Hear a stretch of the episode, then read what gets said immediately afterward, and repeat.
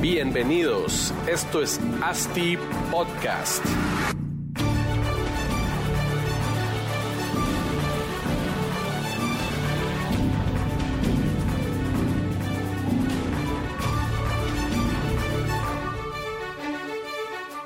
Hola a todos, bienvenidos a otro episodio de ASTI Podcast. Seguimos en la Expo Real Estate Guatemala, día 2. Gracias a Barbecue Media que nos está apoyando con todo el tema audiovisual. Barbecue Media son los expertos en podcast, expertos en streamings y expertos en grabación de videos, edición de videos. Los invito a que los sigan en sus redes sociales para que pues les puedan cotizar. También gracias a la Asociación de Desarrolladores Inmobiliarios que nos permitió estar aquí en el stand principal de la Expo Real Estate grabando y generando este contenido que lo podrán ver en todas las redes de Asti Podcast y en todas las redes de ADIC también en su momento. Eh, seguimos aquí con María José Duarte, directiva de ADIG y directiva de la desarrolladora Íntegro. Bienvenida María José, ¿cómo estás? Bien, gracias Marcos, muchas gracias por la invitación. No, hombre, gracias a ti por, por hacer el tiempo. Seguro te sacamos de una de las charlas para venir aquí a platicarnos un poco, ¿no? De una, pero ya estaba finalizando, así Ah. que por empezar coffee break. Todo bien. Buenísimo, pues contanos cómo has visto la, cómo has visto la expo. Ya vamos en el día 2, un montón de gente. ¿Cuál ha sido tu experiencia aquí? La verdad es que estoy eh, contenta como directiva de ADIC porque sí se mira que hay mucha respuesta positiva en el medio, en la industria, en todas las empresas y que generan valor en nuestro negocio. Eh, se mira la- el entusiasmo de la gente, las charlas están llenas, que eso Sí. significa que la gente está interesada en conocer la información que se está dando.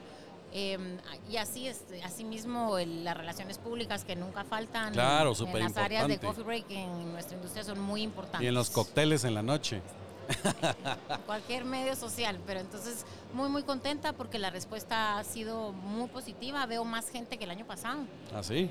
¿sí? Sí, la verdad es que la, es la tercera edición ya de, de la expo, tercer año. Bueno, año pandémico pues no hubo, pero creo que 2019, 2022 y ahora 2023 estamos acá. Y la verdad es que sí, un éxito, un éxito rotundo, como decís.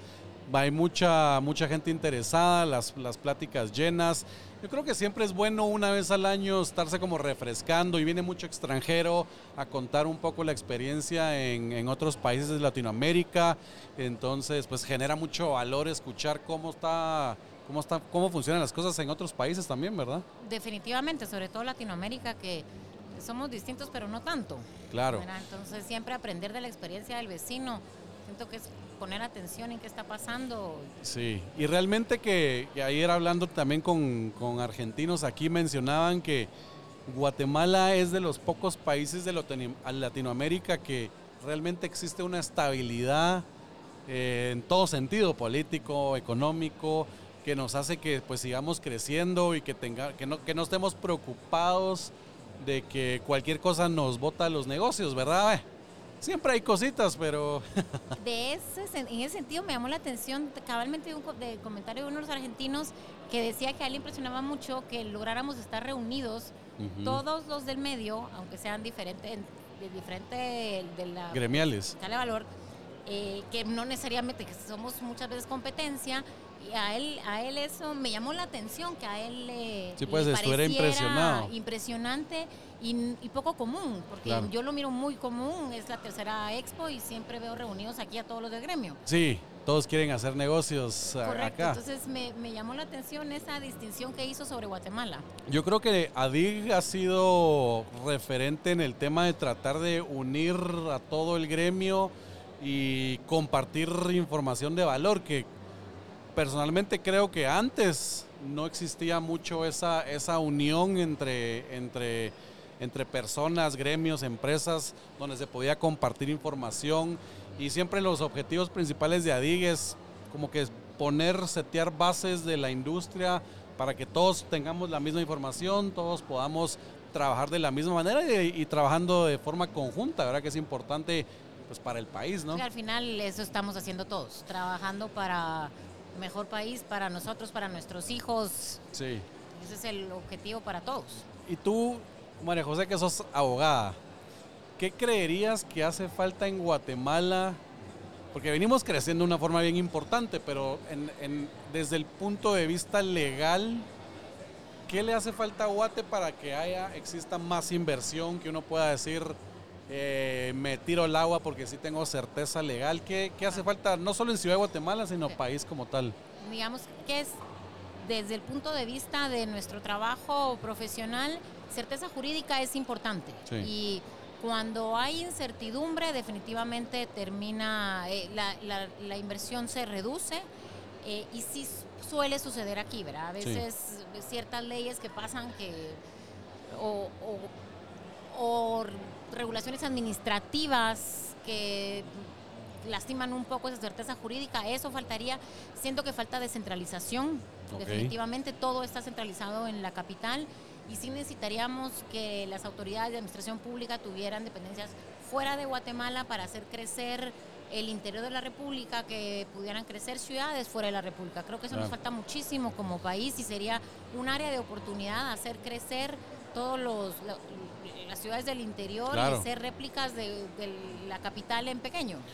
Ustedes, desde tu punto de vista como íntegro, ¿verdad? Me imagino que estás asesorando en todos los desarrollos que están haciendo en el, en el interior. Acabamos de hablar con, con Jorge Mario, que pues ahí con, nos contaba de la cantidad de proyectos que tienen en el interior. ¿Cómo les ha ido en, en, ese, en ese tema específico de certeza jurídica, trámite de licencias? De que no existan municipalidades, alcaldes que de un día para otro te quitan una licencia por X o Y motivo, que realmente lo vemos bastante saliendo de la ciudad de Guatemala en municipalidades aledañas que es una jungla, te dan la licencia hoy, mañana ya, ya no por, por, vecinos o por un montón de cosas. Eh, ¿cómo, ¿Cómo les ha ido a ustedes? Nuestra experiencia ha sido buena, gracias a Dios. Eh, es, más, es más fácil el trámite de la licencia, salen, salen más rápido, pues no tienen la carga de trabajo que tiene la pues. Municipalidad de Guatemala, definitivamente y hasta el momento no nos ha tocado un cambio de gobierno que es de municipal que sea tan exagerado que drástico. que nos vayan a quitar alguna licencia o eliminar algún derecho adquirido no nos ha pasado primero Dios no nos vaya a pasar. Tenemos muy buena relación con las con las comunidades con las municipalidades a donde nos hemos acercado y donde hemos desarrollado proyectos y esa es la intención de íntegro seguir creciendo el interior. Y continuar con las buenas relaciones. ¿Y qué, expectativa tienen ahorita con cambio de gobierno? Tal vez no tanto municipal, porque pues ahí puede ser que muchos continúen más a nivel macro, de que cambia presidente, cambia partido político, Congreso renovado. Eh.